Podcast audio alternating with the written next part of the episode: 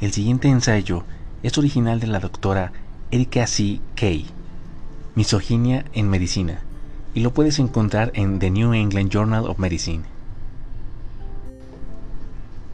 Me estaba preparando para presentar a un paciente en las rondas de cabecera, rodeada de colegas. Mi asistente, un hombre mayor, me llamó la atención y comentó casualmente, tu trasero se ve más plano. ¿Has perdido peso? Todos se rieron, me congelé. Luego estiré mis labios para fingir una sonrisa. Creo que es del mismo tamaño, respondí. Y hubo más risas. Está bien, le dije. Deberíamos empezar las rondas.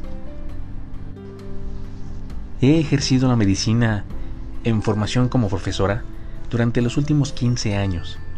Durante la escuela de medicina, la residencia, dos becas de subespecialidad y una carrera académica. Trabajé en ocho hospitales en el noreste y el sur de los Estados Unidos. Esta historia no trata sobre la cultura tóxica intrínseca a un sistema de atención de salud específico. He presenciado y experimentado sexismo tanto hostil como entre comillas benévolo, en todos los lugares de trabajo, sin excepción. Este relato trata sobre la omnipresencia de la misoginia en la medicina clínica y académica, sin responsabilidad ni reproche. He escrito este ensayo en mi cabeza decenas de veces durante la última década. Lo escribí en silencio cada vez que un hombre describía mi cuerpo de manera casual, cada vez que veía a una médica ser menospreciada y expulsada de la academia. En múltiples ocasiones, cuando colegas me confiaron sobre agresiones sexuales perpetradas por superiores masculinos sin consecuencias. Pero nunca escribí nada. Hacerlo se sintió sumamente inseguro. Ahora, 15 años después de mi carrera médica, escucho a los aprendices de varias instituciones compartir sus propias experiencias con la discriminación de género y el acoso sexual. Veo con más claridad las formas insidiosas en las que persiste la misoginia. A pesar del aumento de los comentarios sobre la necesidad de equidad de género en la medicina, todavía no me siento segura, pero prefiero sentirme asustada que cómplice. Este acoso continúa en la formación y las carreras del profesorado y se correlaciona significativamente con el agotamiento. En comparación con los hombres, las mujeres en medicina ganan menos dinero y ocupan menos puestos de liderazgo. Las mujeres de color soportan al menos el doble de carga, con la discriminación agravada en la intersección de género y raza. Los datos no son ambiguos, a las mujeres no les sorprenden estos hallazgos, porque reflejan nuestras experiencias de vida. Sin embargo, mientras que las mujeres reportan altas tasas de discriminación y acoso, los hombres en los mismos departamentos perciben la equidad de género. En mi experiencia, cuando señalo ejemplos de sexismo a los colegas masculinos, a menudo parecen sorprendidos. Consideran que las historias de discriminación o acoso de género son valores atípicos. En lugar de reconocer la misoginia como el status quo, he descubierto que las mujeres en medicina tienden a creer en los relatos de misoginia al pie de la letra. A la inversa, los hombres suelen interrogar los datos, solicitar pruebas o buscar explicaciones alternativas. El hecho de que las historias sobre sexismo sigan sorprendiendo a los hombres es problemático. Los sistemas rotos no se pueden arreglar cuando las personas que se sientan en las mesas de toma de decisiones perciben la misoginia como una aberración impactante, en lugar de reconocerla como la infraestructura que sostiene su autoridad. La solución en sí misma es una trampa dolorosa. Exponer la regularidad de la discriminación y el acoso de género depende de que las mujeres cuenten sus historias y sean creídas. Sin embargo, las mujeres a menudo no están dispuestas a compartir estas historias por temor a la censura o represalias en un sistema que está estructuralmente motivado para no creer en ellas.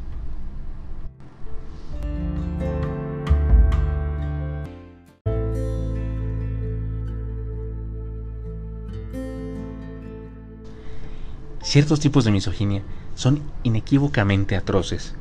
Comentarios sexualmente degradantes sobre mi trasero o escote. Preguntas intrusivas sobre la vida sexual de mis compañeras. Comentarios sexuales sobre la esposa de mi colega. Sin embargo, en mi experiencia, la misoginia en la medicina se presenta más a menudo como microagresiones agravadas con el tiempo. Aquí hay algunos ejemplos de comentarios inofensivos y bien intencionados, entre comillas, que los líderes académicos masculinos me han dicho durante la última década. Deberías quitarte esos pasadores del cabello, te ves como una niña. Cuando no sonríes, arrastras a todo el equipo. Eres demasiado emocional. No creo que estés hecha para ser médico. Tu primera responsabilidad es cuidar de tu marido. Mi esposa se quedó en casa con nuestros hijos. Es una lástima que tu hijo esté en la guardería. Durante mi entrenamiento desactivé o desvié estos comentarios en lugar de disputarlos. Cultivé la autocrítica y el humor para demostrar que podía soportar los golpes. Cambié de tema para evitar el riesgo de incomodidad de otras personas.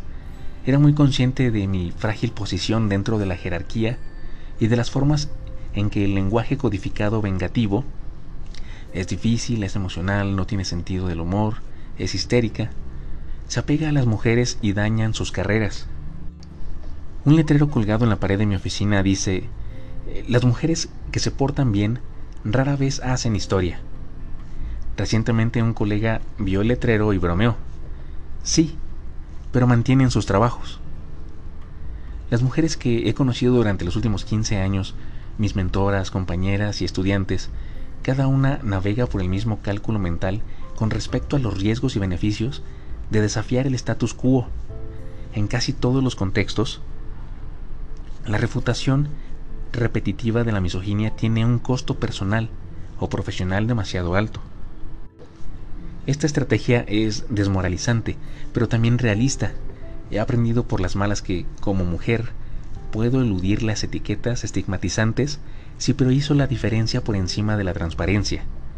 He visto a colegas masculinos descritos como audaces, asertivos o seguros, cuando desafían la autoridad, mientras que las mujeres son menospreciadas como agresivas, rebeldes o, o poco profesionales. Tranquilamente he estado en desacuerdo con un superior masculino quien en respuesta alzó la voz y amenazó mi trabajo. Inmediatamente reconocí que sería responsable de provocarlo y que necesitaba absorber su ira y responder con tranquilidad y equilibrio. Tales intercambios requieren un pozo profundo de energía emocional. Es más eficiente y menos agotador. Creo que cambiar la cultura de la, medicina depende de que las mujeres y sus aliados compartan historias. Las narrativas son organismos poderosos y transformadores. Una historia infunde coraje y vida a otra, y volúmenes de historias en conjunto magnifican la fuerza y la influencia de las voces individuales. Sin embargo, incluso mientras escribo este llamado a la acción, siento de manera aguda y personal lo difícil que es compartir las vulnerabilidades de uno. En mi experiencia, las políticas institucionales de no represalias dan a la mujer un incentivo insuficiente para hablar con franqueza. Las microagresiones y la discriminación en represalias son difíciles de probar y se escapan fácilmente a través de las grietas de las políticas. La confianza en la infraestructura para hacer cumplir la rendición de cuentas está rota. Se necesitan estructuras de informes innovadoras, independientes y confidenciales para reconstruir la confianza. Pero me preocupa que la espera de nuevas políticas de infraestructura resulte en otra década de status quo. Sospecho que mi tolerancia a la misoginia durante los últimos 15 años me ha permitido hacer crecer mi carrera. También ha habilitado un sistema que, que continúa maltratando a mis mentores, compañeros, estudiantes y a mí misma. La equidad de género en la medicina no se materializa hasta que el diálogo general se vea invadido por historias sobre sexismo, lo que obligará a un ajuste de cuentas que comienza en la rendición de cuentas y evolución hacia una cultura de tolerancia cero, una historia que puede descartarse como un caso atípico, pero olas tras olas de historias que saturan el espacio aéreo y la literatura y se filtran en el diálogo institucional obligan a la acción. Las mujeres, y en particular las mujeres de color, no deberían tener que cargar con el peso de la prueba en riesgo personal para sí mismas y para su carrera. Pero para aquellos que tienen el ancho de banda, sus historias son combustible necesario para impulsar el cambio.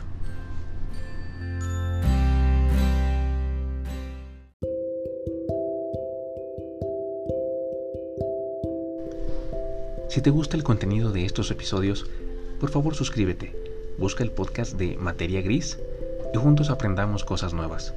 Hasta la próxima.